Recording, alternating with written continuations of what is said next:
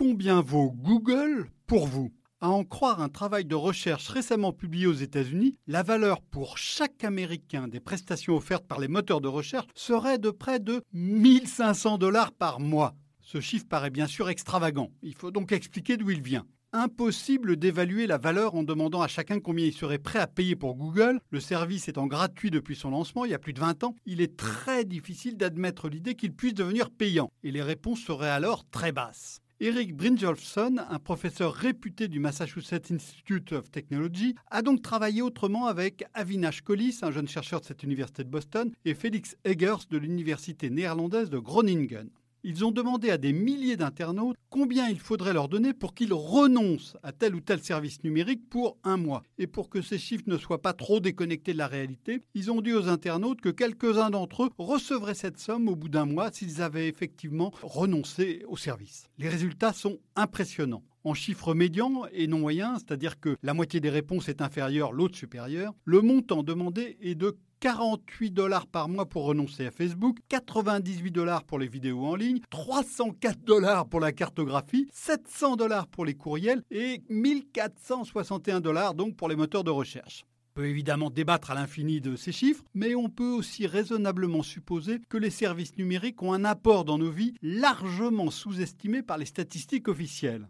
Aux États-Unis, par exemple, le digital, qui pèse entre 4 et 5% du PIB depuis le début des années 1980, a pourtant profondément changé la vie quotidienne en ouvrant le champ des possibles. Et c'est la même chose en Europe. Aux yeux des statisticiens, il est normal de ne rien changer. Le PIB, c'est le produit intérieur brut, il mesure la production, la valeur ajoutée par les services numériques, voire le bien-être, n'a pas à être intégré dans ces calculs.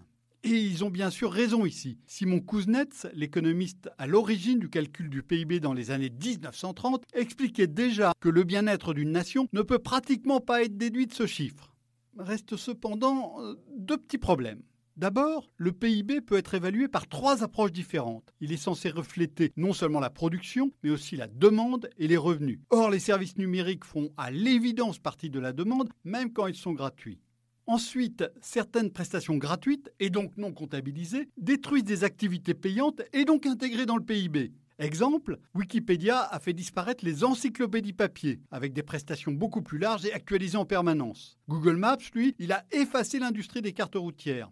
L'essor du numérique a donc fait baisser le PIB. A l'inverse, affirme Brynjolfsson, Collis et Eggers, les services numériques engendrent une grande quantité de bien-être pour le consommateur qui n'est pas capturé dans le PIB. Cette méconnaissance statistique du numérique empêche de voir plus loin du côté des inégalités, car tout le monde n'est pas égal devant le digital. Les femmes et les hommes mieux formés en profitent davantage, non seulement pour s'informer, pour gagner du temps, pour dénicher les produits difficiles à trouver, mais aussi pour faire jouer la concurrence et donc payer moins cher.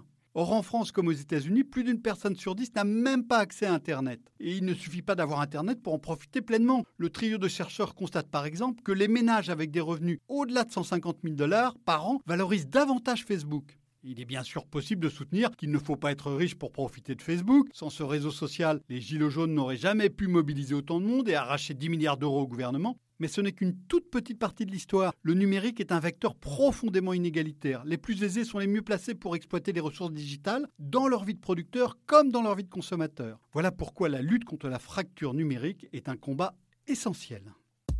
Retrouvez tous les podcasts des échos sur votre application de podcast préférée ou sur leséchos.fr.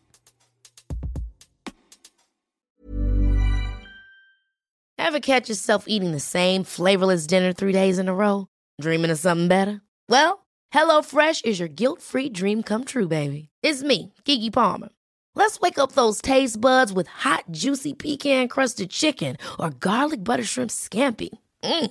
Hello Fresh. Stop dreaming of all the delicious possibilities and dig in at HelloFresh.com. Let's get this dinner party started.